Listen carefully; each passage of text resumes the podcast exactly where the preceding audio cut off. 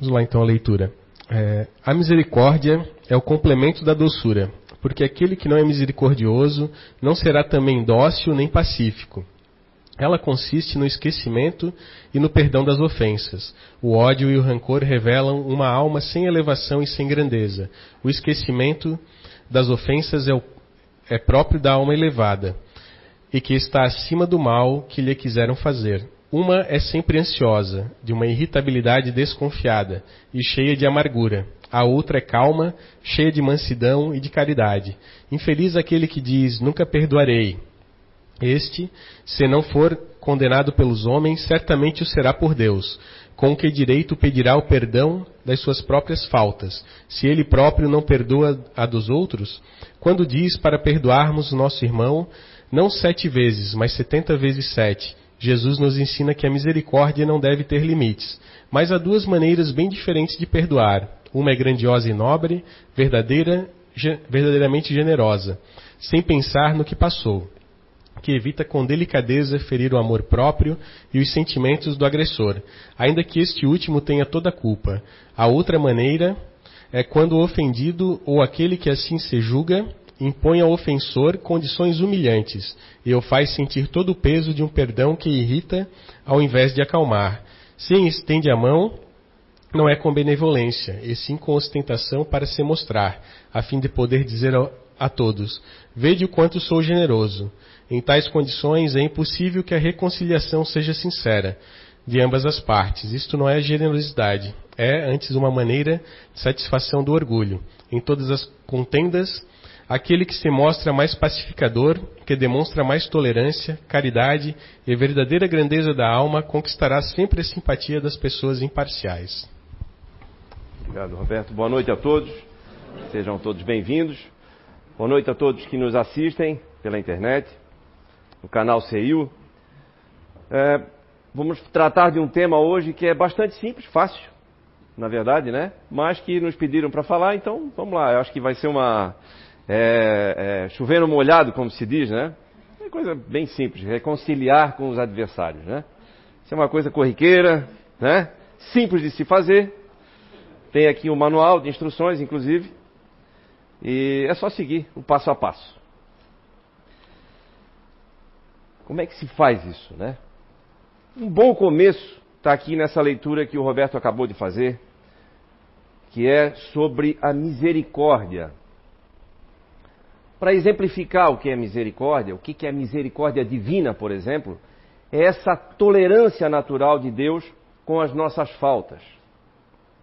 Um exemplo físico da misericórdia divina. Se eu fumasse apenas um cigarro e não houvesse a misericórdia divina, eu desenvolveria um câncer de pulmão no primeiro, ou um infarto. O que, que é isso?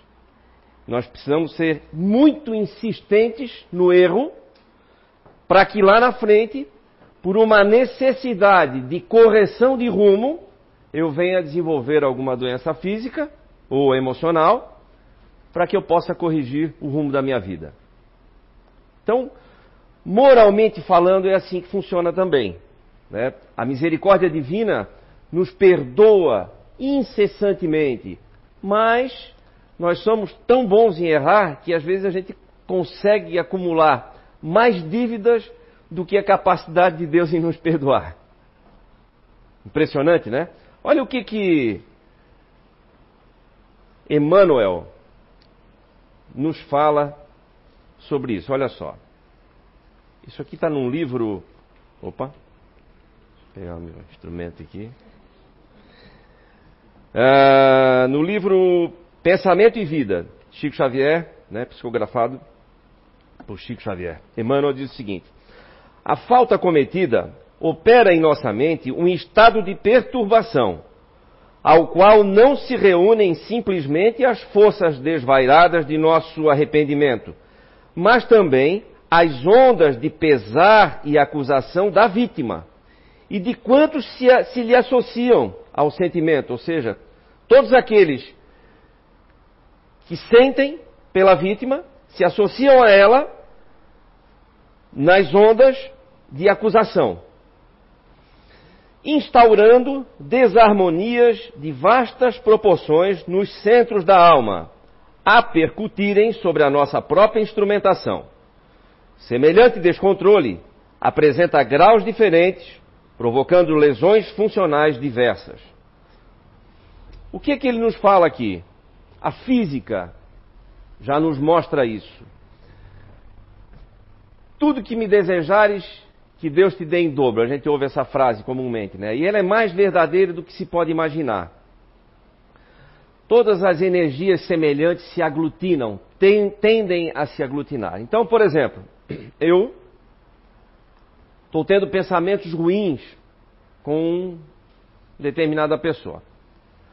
A Márcia lá, ela fez alguma coisa que na minha avaliação foi ruim e eu fiquei magoado com o que ela falou e eu comecei a ficar com raiva, fiquei querendo me vingar, ela me humilhou e tal, e agora e aquilo foi crescendo e eu não cuidei e eu deixei isso tomar conta do meu do meu pensamento. Acabei ficando com muita raiva e essa raiva me fez desejar o mal dela. Só que ela nem se deu conta do que ela fez. Ela está noutra, como, como se diz, ela está noutra frequência. Ela falou algo que eu não estava bem, entendi errado, mas ela não. O que que acontece com essa minha, com esse meu desejo de fazer o mal para ela, com essas minhas, é, com esses meus pensamentos ruins que eu lanço sobre ela? Como ele não encontra ressonância nela, porque ela está numa outra frequência, isso volta para mim, reunindo no caminho todas as energias de mesma frequência, aglutinando, então volta dobrado. Volta com uma potência, vamos dizer assim, dobrada, porque juntou no meio do caminho. É isso que ele fala quando aqueles que se assemelham se juntam, né? Vamos lá. Ah, realmente, ela é culpada. Nossa, ela não podia ter, ter, ter feito isso com o Júnior. Ah! E aí começa uma multidão de pessoas. Imaginem, por exemplo, figuras públicas. A carga que recebem de uma multidão, muitas vezes induzidas ao erro. Né? Por uma mentira, por uma falácia. Né? Ou até as redes sociais, nossa, não precisa ser ninguém famoso, mas às vezes nas nossas redes sociais a gente tem o hábito de ficar propagando algo que não é tão verdadeiro assim, né? Aquela vida perfeita. E aí imagina essa vida perfeita, sempre todas as postagens são de vida perfeita. Estou dando um exemplo. E aí quem não está muito bem do outro lado não recebe aquilo com bons olhos, com bom coração, melhor dizendo, né? E acaba me atirando flechinhas, querendo me atingir. Nossa, é mentira, eu conheço ele, não é assim, né? E aí se eu multiplico isso por um número grande de pessoas, olha a carga que eu, que eu que eu atraio para mim de energias indesejáveis. Não é? Desnecessário, completamente desnecessário. Mas vamos lá. Isso só para exemplificar o que Emmanuel dizia ali. O tema, propriamente dito, diz o seguinte: isso consta no Evangelho segundo o Espiritismo, que, importante que se diga, é uma obra básica do Espiritismo aonde os espíritos elevados têm uma equipe grande de espíritos elevados que psicografou diversas mensagens, porque foi considerado que chegou o tempo certo para revelar muitas coisas que, por exemplo, Jesus disse lá atrás para aquele povo atrasado, mas que não tinha condições de compreender diretamente a razão. Por isso que ele falava por parábolas, né? usava de alegoria para poder se fazer entender. Então os espíritos reunidos, então, começaram a explicar de um modo direto como e o que ele quis dizer. Então, no capítulo 10 do Evangelho segundo o Espiritismo, diz o seguinte: reconciliar-se com seus, com seus adversários. Reconciliai-vos o mais cedo, isso aqui é uma passagem bíblica, o mais cedo possível com o vosso adversário, enquanto estiverdes com ele a caminho, para que não suceda que o vosso adversário vos entregue ao juiz, e que o juiz vos leve ao ministro da justiça e que sejais mandado para a prisão. Eu vos digo em verdade que não saireis de lá enquanto não houverdes pago até o último ceitil.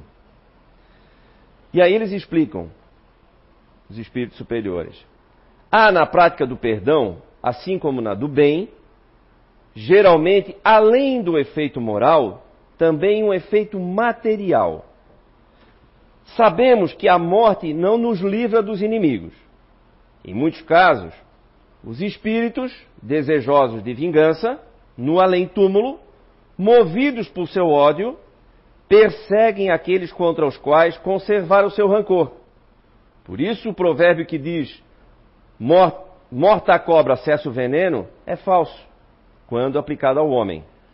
O espírito mau aproveita o fato de que aquele a quem ele quer mal esteja ainda preso ao corpo e, portanto, menos livre para mais facilmente atormentá-lo e atingi-lo em seus interesses ou afeições mais caras.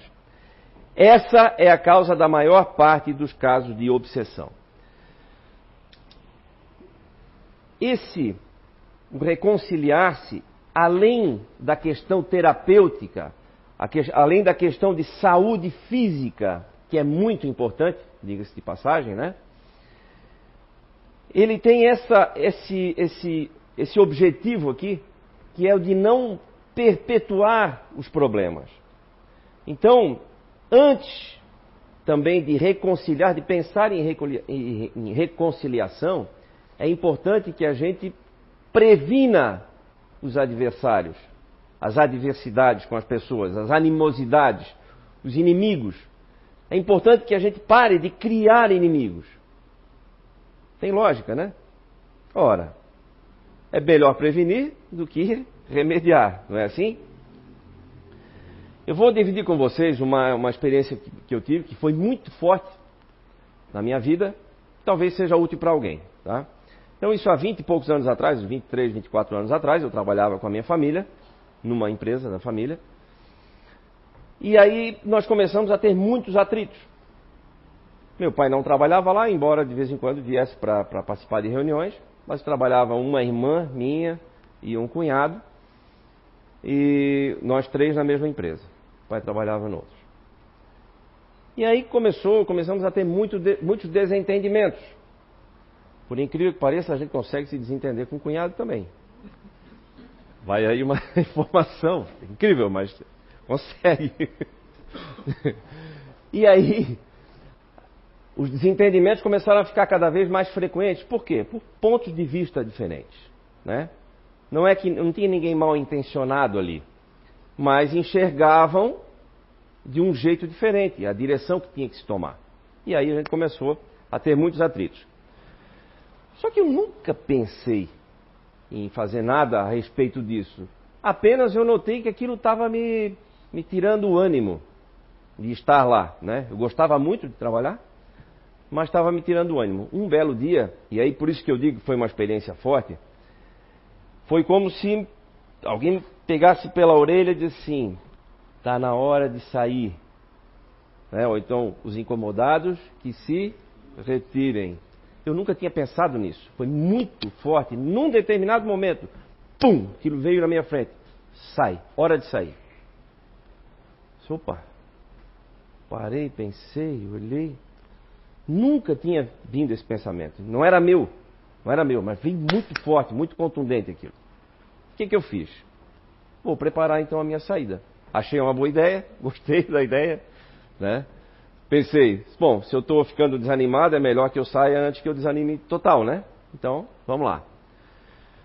E aí veio uma outra sugestão, talvez mais importante ainda. Eu quis preparar essa saída, eu tinha que dizer para meu pai, olha, vou sair e tal, né? Mas tinha que dizer, do jeito certo, porque senão a gente ia brigar de novo, né? Eu sabia disso, né? O que, que eu fiz? E aí veio uma sugestão. Eu escrevi eu fui escrever uma carta comunicando a minha saída. E aí, no momento em que eu comecei a escrever, eu vi que eu estava usando palavras muito duras. E estava culpando, estava acusando, estava assim, não, está errado isso aqui. Apagava, começava fora, vamos começar de novo. E assim eu fiz muitas vezes. Até que cheguei, acho que no modelo certo, onde ficou uma carta apenas de agradecimento. Só o que sobrou. Eliminei tudo que não prestava, ficou uma carta inteirinha agradecendo pelas oportunidades, e foram muitas, que eu tive de aprender. Comecei a trabalhar com 14 anos, saí aos 30, sei lá, 28. Então tive muitas oportunidades. Comecei descarregando caminhão, depois vendendo balcão, enfim. Fui subindo e tal. Então eu fui lembrando, eles foram me lembrando, meu mentor foi lembrando disso. Eu tenho certeza disso porque não me passava isso pela cabeça. E eu fui colocando no papel. E na medida em que eu ia colocando isso no papel, eu ia me dando conta de, nossa senhora. Aí já não cabia mais reclamar e nem acusar, muito menos. Porque aí estava ali registrado na minha frente, né? Tudo que eu tinha é, é, é, recebido de, de, benefício, de oportunidade, tudo que eu tinha aprendido e tal, e assim eu fiz. A tal carta ficou pronta, finalmente. e aí eu. Meu pai tinha um hábito de. Quando era encarnado, tinha um hábito de passar os finais de semana num sítio, era longe, não tinha telefone, não tinha nada. Pensei, vou entregar antes dele ir para o sítio. Ele vai ler não tem como falar comigo, não tem, a gente não tem como brigar. Na segunda-feira, quando a gente se reencontrar, ele já digeriu o assunto. Eu pensei, acho que é uma boa tática. Entreguei um envelope fechado. Ó, papai, lê aí, divirta-se no final de semana. Segunda-feira a gente fala, o que, que é isso aqui? Lê, depois a gente conversa. Tá bom. Aí, mas eu acho que o final de semana foi meio longo, que aí ele esqueceu do assunto ali. Digeriu demais, né? Ficou achei estranho e tal. Bom, mas não importa. Depois de um certo tempo, ele né, procurou para conversar a respeito daquilo. Já, a gente já tinha marcado data e tudo mais para o meu desligamento. Aí tentou reverter, não era mais possível e tal. Enfim. Mas o que ficou ali, e aí eu sei que foi uma experiência muito forte, porque é, eu não havia pensado naquilo. Né? E aí é onde a gente é ajudado muitas vezes, e a gente precisa prestar atenção nessas ajudas nos momentos cruciais da vida, né? Tem momentos na vida em que acontece, a gente vem por um caminho e aí a gente tem que escolher ir para a direita ou ir para a esquerda. Só que nesse ponto aqui, eles estão muito próximos, quase não faz diferença nenhuma na nossa cabeça. Mas ao longo do tempo é que a gente vai perceber a diferença, a distância que isso fez na nossa vida. Essa decisão aqui, essa mudança de rumo aqui atrás, né? Que aqui parecia tão inofensiva, mas ao longo do tempo a gente percebe que causou uma diferença muito grande. E essa foi uma, um desses exemplos, né? Então, naquele ponto, nós começamos a reverter um processo de rivalidade né, entre nós, porque ia estava desandando para isso. Já não tinha mais como ter uma reunião de família totalmente em paz, relaxado e tal, porque se por acaso entrasse um assunto profissional no meio, nossa senhora, já desandava o negócio. Né? Não, não, não imagine assim, ninguém caía na pancadaria, tá gente? Mas ficava aquele climão muitas vezes, né?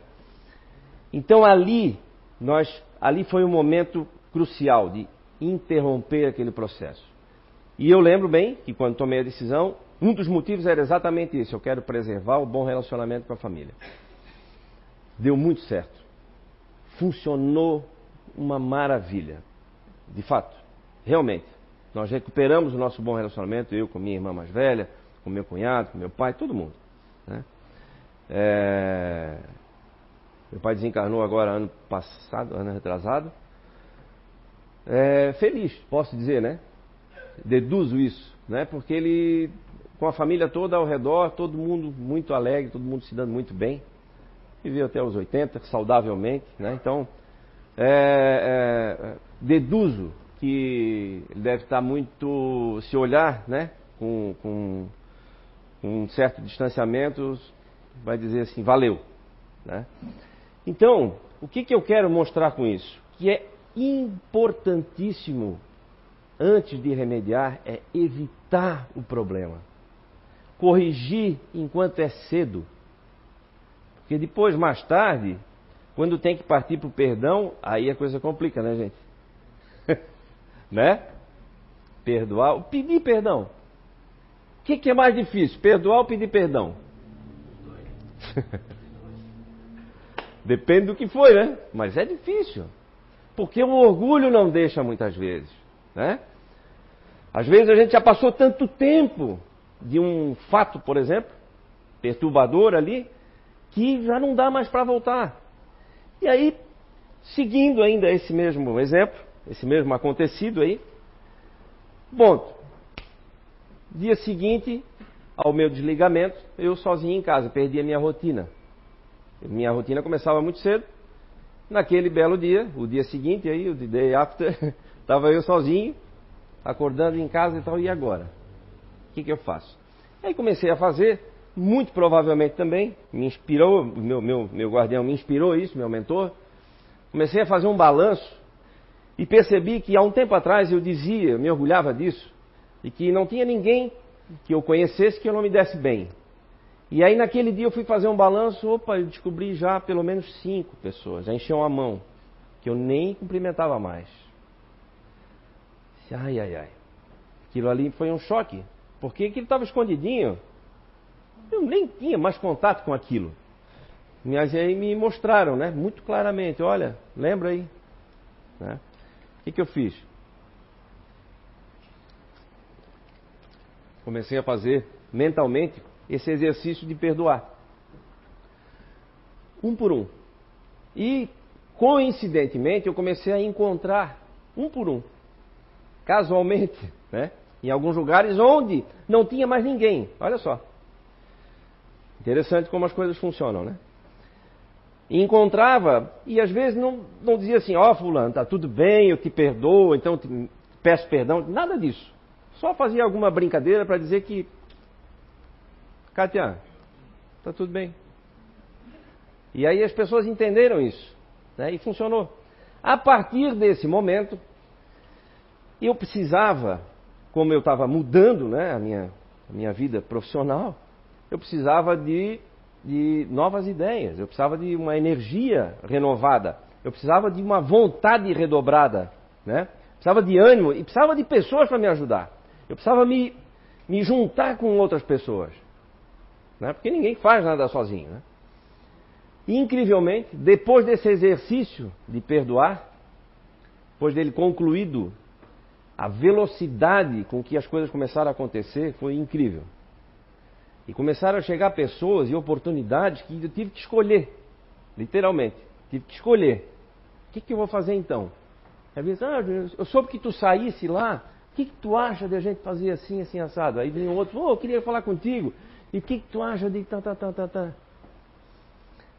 E para mim era muito claro, muito claro. Foi depois daquilo ali. O que que isso tem a ver com a reconciliação? Esse peso sai de cima da gente, quer ver? Deixa eu ver se eu anotei aqui.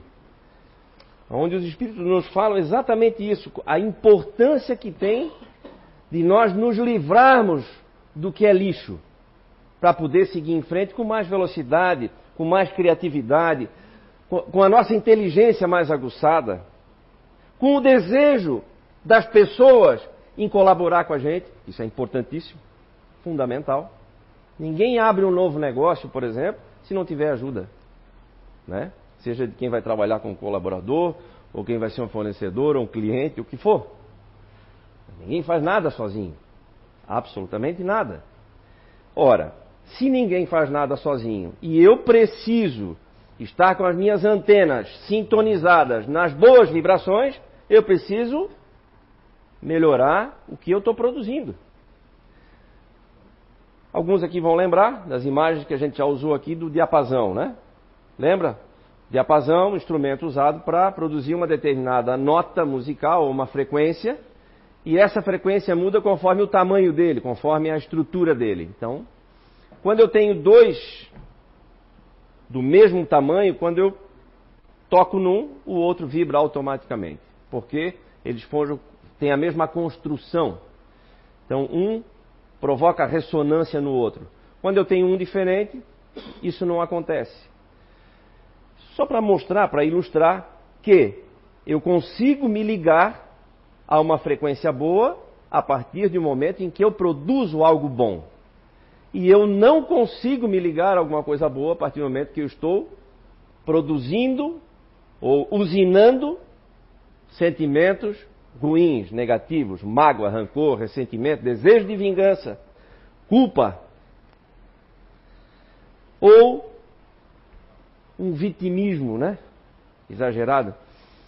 Tem muita gente que não perdoa ou não pede perdão porque acha mais confortável estar na situação de vítima. Sabia, né? É, por incrível que pareça, tem muita gente que prefere a situação, a condição de vítima, porque a vítima não precisa fazer nada. É vítima. Ela só leva os golpes da vida aí e ainda desperta a pena dos outros. Certo? Eu sou vítima, sou um coitado. Ah, precisas orar aí por mim porque, olha, tá feio. Meu Deus do céu. Tu não sabes o que fizeram comigo. Nem sabes o que eu estou pensando. Nossa Senhora. É mais fácil ser vítima. O difícil é tomar as rédeas da nossa vida e sim escolher o rumo. Ah, Júlio, tu está falando porque está tudo funcionando para ti, né? Lógico. A grama do vizinho sempre é mais verde, né? Isso aí também todos sabem, né? E ninguém sabe o que o outro passou para chegar até aqui. Não estou falando materialmente, não. Emocionalmente mesmo. Você encontra alguém que está sorridente, que está bem e tal, pensa assim, mas a vida dele é uma maravilha, né? É. Aí se for olhar, se tiver a oportunidade de olhar um pouquinho, nossa, eu não quero essa vida para mim de jeito nenhum. Por que está assim? Porque talvez já desenvolveu musculatura emocional maior do que a minha. Né? Muitas vezes eu estou me vitimizando demais por coisas pequenas, mas porque eu ainda não desenvolvi musculatura emocional para isso, psíquica para isso. Né? E são essas dificuldades da vida que nos fortalecem. Isso parece clichê, se repete muito, mas é verdade. As pessoas mais fortes que eu conheço são as que passaram por as maiores dificuldades na vida. E aí hoje, qualquer coisinha que vem, pô, vamos lá. né? Porque é pequeno.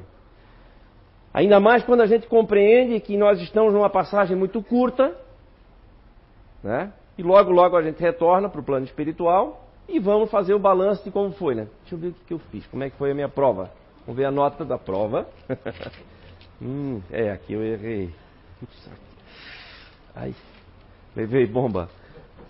Aí eu posso pedir, eu tenho a chance de recomeçar, e é aí onde a gente escolhe muitas vezes as provas pelas quais quer passar, né, para corrigir muitos erros.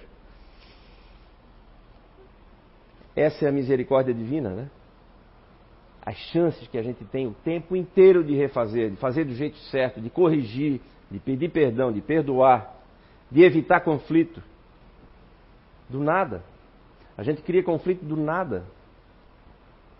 Quer ver em rede social, né? Ô festival. e eu recomendava sempre para as pessoas assim, ó, tem alguma coisa importante, verdadeiramente importante para dizer para alguém, tem medo que vai desandar em conflito, escreva. Porque eu tive uma experiência muito positiva com isso, como eu contei para vocês, escreva. Porque quando a gente está escrevendo, mas é escrever no papel, gente, não é aqui digitando no, no celular, porque aqui é um perigo, é o inverso disso. Tá, tá, tá, tá, tá, tá, pum, foi. Ah, agora já foi. Pronto, não volta mais. Tá um estrago feito, meu Deus, dá um trabalho para te fazer isso. Né? Seja com opiniões, seja com ataques, seja com o que for, meu Deus do céu. Às vezes a gente escorrega, vai lá, e para, para, para, para. Não, não, não, não, não, não. Não. Por quê? Quando a gente escreve no papel e escolhe as palavras, a gente tem tempo, enquanto está escrevendo, está digerindo aquilo ali. E fica imaginando a pessoa lendo, como é que ela vai se sentir quando lê o que eu estou escrevendo. Vai ficar com raiva de mim? Não quero ninguém sentindo raiva de mim. Eu não quero receber essa carga. Né? Está se sentindo bem? É isso que eu quero. Eu quero que diga assim: puxa vida, não esperava isso dele. Mas gostei. Né? Isso. Isso faz virar o jogo, mudar, a gente surpreender positivamente as pessoas que são ao nosso redor. É muito fácil criar um adversário dentro da família, dentro de casa. Pensa, ah, pô, exagerou, mas o pai não, né? Com o pai não. Pai, pai e mãe não é assim. É, pode. No meu caso não foi, mas poderia. Por quê? Cada um tem um orgulho de um tamanho. E aí? Não. Né? Chega uma hora. Quantos pais e filhos que vocês conhecem que não se falam? Quantos irmãos que não se falam? Quantas mães e filhos e filhas que não se falam? Não por estar distante, não. Porque não se falam mesmo. Não querem falar. O orgulho não deixa ainda. Quantos? E se vocês forem retroagir, forem retroceder na causa desse desentendimento, começou desse tamanho. E aí a gente vai deixando, vai deixando, aquilo vira um negócio tão grande que aí fica difícil de passar na garganta. Aí a gente bota para debaixo do tapete, porque é melhor não ver, não ficar tocando naquilo ali, porque incomoda, incomoda, né? Então a gente vai deixando e aquilo pensa que aquilo vai sumir, na verdade, quando a gente vai então levantar o tapete, ele cresceu. Olha, tá vendo? Por isso, a recomendação constante, insistente dos espíritos superiores: reconcilia-te. Reconcilia-te. Olha só.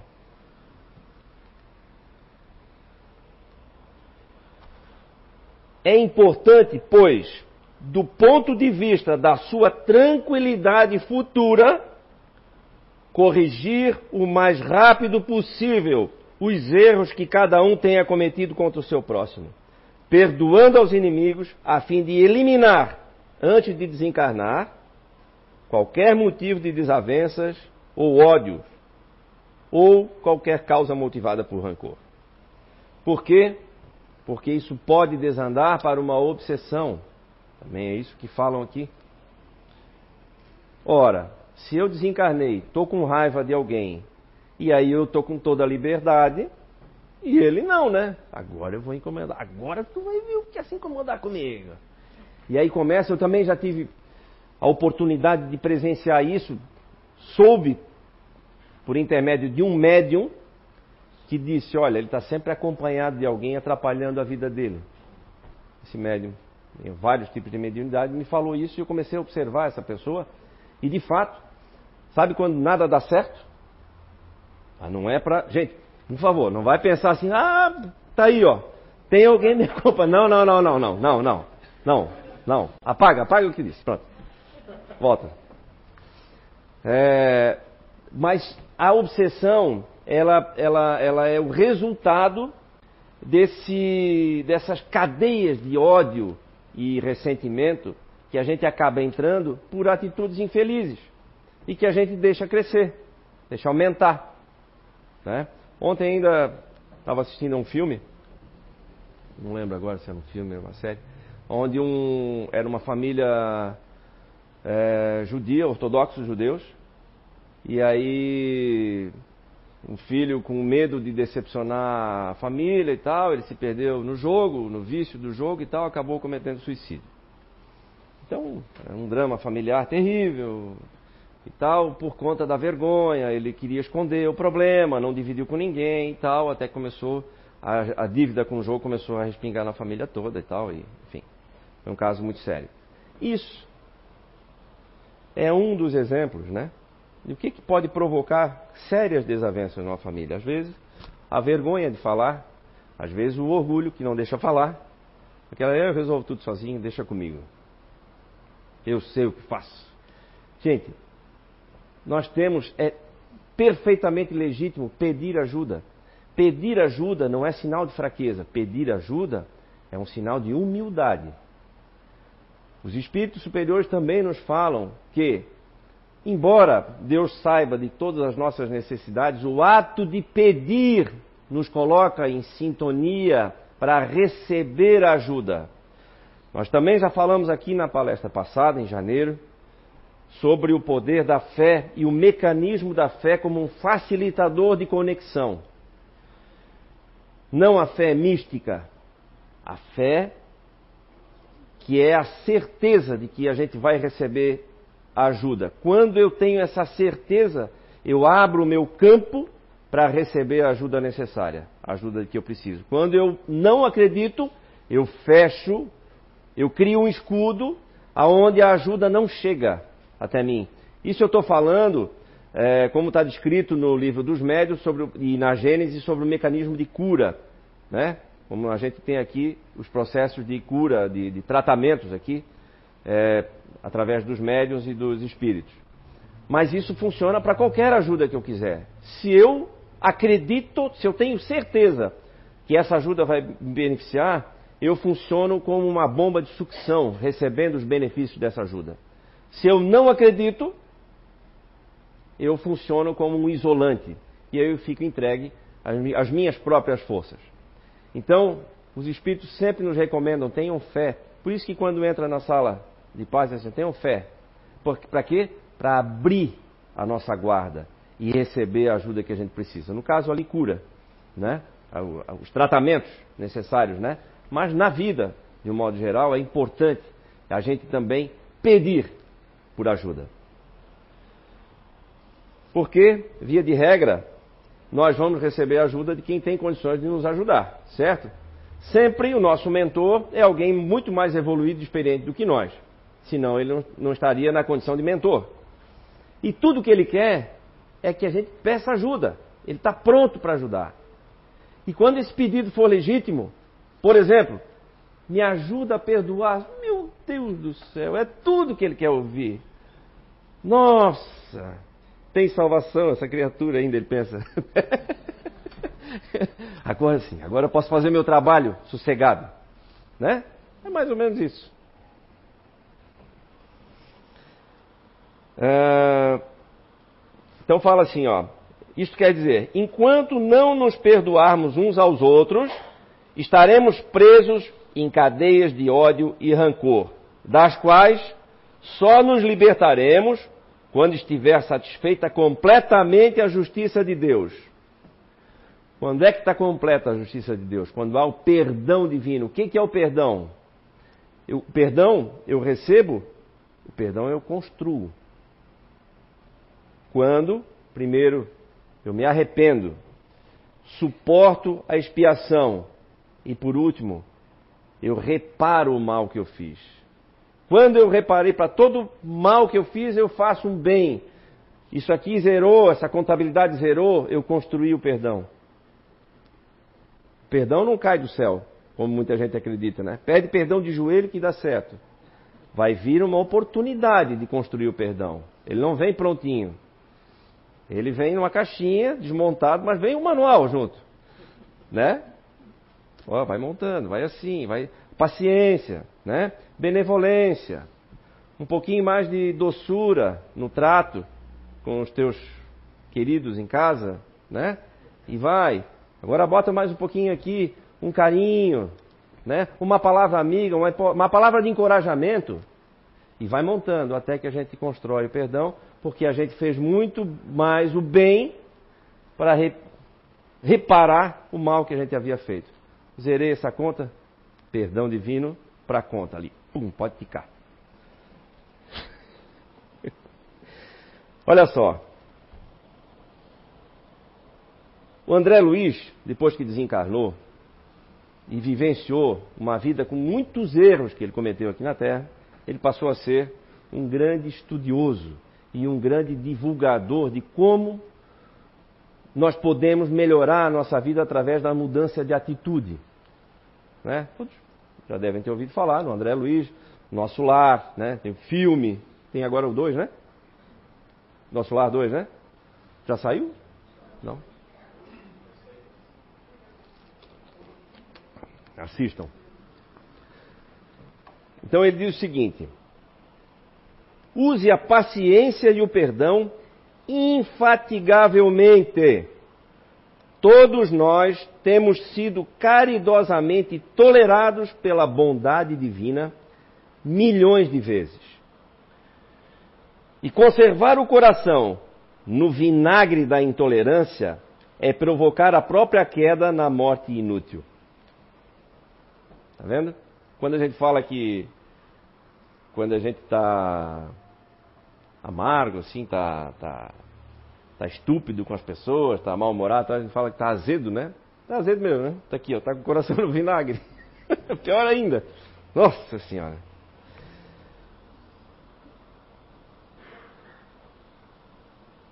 Bom, eu achei. Não, tem um livro é, do Dr. Andrei Moreira, ele é um médico espírita e ele tem vários livros aí publicados. Um deles é Cura e Autocura. Eu recomendo a leitura porque tem muitas passagens e citações de espíritos superiores como Emmanuel, André Luiz e vários outros, né? E esse livro foi inspirado por um outro espírito e eles escreveram então em conjunto. E eu achei interessante numa das passagens, eu até transcrevi aqui o seguinte, ó. Quando deixamos de cobrar o outro ou deixamos de cobrar da vida aquilo que ele ou ela deviam ser, mas não são, para aceitar o que está enquanto se trabalha para conquistar o que se deseja, estamos com a postura recomendável na busca do perdão. Ficou complicado? Tem que dar uma embrulhadinha também, né, gente? Calma, tem que botar para pensar, tá muito fácil. Então, vamos lá. Quando deixamos de cobrar o outro ou do outro ou da vida, aquilo que ele ou ela deviam ser, mas não são, para aceitar o que está enquanto se trabalha para conquistar o que se deseja, estamos com a postura recomendável na busca do perdão. Ou seja, deixar de cobrar do outro ou da vida, deixar a posição de vítima e buscar uma vida melhor, querer uma vida melhor. Também no mecanismo de mediunidade, de cura, se explica que a vontade tem um papel capital para que essa cura aconteça. A vontade é uma alavanca muito forte. Por aí a gente tira como exemplo para as outras coisas na nossa vida. É preciso o exercício da vontade. É a vontade que aumenta a força, por exemplo, da fé. Ela amplifica ou diminui. Quando é que eu não tenho vontade? É, seja o que Deus quiser. Quando a gente liga o botãozinho no seja o que Deus quiser, como dizer assim, tanto faz, a gente abre mão da nossa vontade. E é isso que vai amplificar, é, isso é o que vai fazer, promover realmente mudança na minha vida. Vontade. Ah, mas eu estou sem vontade, então peça por vontade. Exercite a vontade. Uma das coisas que deixa a gente com pouca vontade é, o, é a sensação de estar sendo inútil. Então, outra recomendação dos espíritos: trabalhe. Trabalhe toda e qualquer ocupação útil para si e para os outros. Trabalho voluntário, trabalho profissional, trabalhe. Ocupação útil. Isso melhora a nossa vontade de viver. Isso melhora a nossa vontade de realizar. Melhora, aumenta a nossa vontade de querer melhorar. Esse é um exercício. É um exercício precisa ser praticado, mas funciona. Então, gente, para encerrar, eu quero ler para vocês aqui uma psicografia da irmã Magnólia. No livro Ensinamentos de Outra Dimensão 2, esse livro foi psicografado aqui, na sua maioria, que diz o seguinte: para a gente encerrar então essa reflexão, e eu desejo que todos tenham uma excelente e muito honesta reflexão a respeito da reconciliação e o quanto isso pode trazer benefício para a nossa vida. Eu sei que não é fácil, mas vale a pena. Comecem a se imaginar vivendo mais feliz, mais leve, sorridente com aqueles com quem nem, nem conversa, por exemplo. Olha só que maravilha que seria, né? Dando um aperto de mão, um abraço. Né? Não seria bom? É bom fazer esse exercício. Hoje, peçam para o seu guardião para poder ter um encontro durante a noite em desdobramento com quem tem algum problema e comece a resolver isso. Pode não ser do dia para a noite, mas começa, dê o primeiro passo. O tamanho do amor. Meus queridos e amados do coração, permita-nos, Jesus, vos brindar sempre com sua misericórdia e o seu constante entendimento. E nós, queridos, o que temos feito com o tamanho do nosso amor? E até que ponto estaremos dispostos a perdoarmos os nossos irmãos de caminhada? E se fosse um de nós no papel de infrator, como gostaríamos que agissem conosco? Que tamanho é o vosso amor?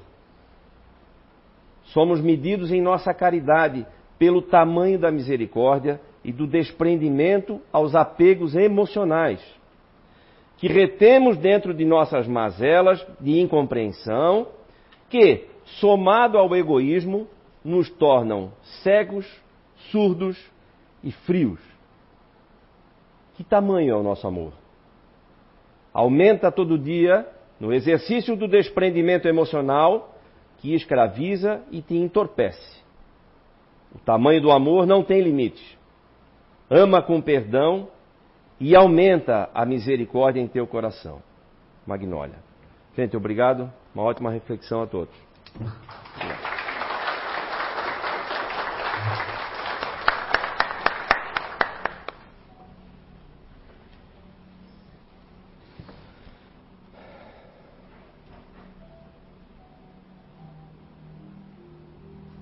Vamos pensar em Deus e agradecer ao nosso querido e amado Mestre Jesus e toda a sua equipe pela oportunidade de recebermos palavras, tratamentos, apoio e encorajamento para o nosso dia a dia, para o melhoramento da nossa vida. Que possamos ser e ouvir cada vez mais as inspirações dadas a nós e que tenhamos disposição e humildade para pô-las em prática na nossa vida. Que cada um de nós possa levar para os seus lares, para os seus ambientes de trabalho e contagiar positivamente a todas as pessoas com quem conviver durante essa semana com as boas energias dessa casa, que sirvam como um tratamento para os ambientes onde vamos estar. Muito obrigado. Que assim seja.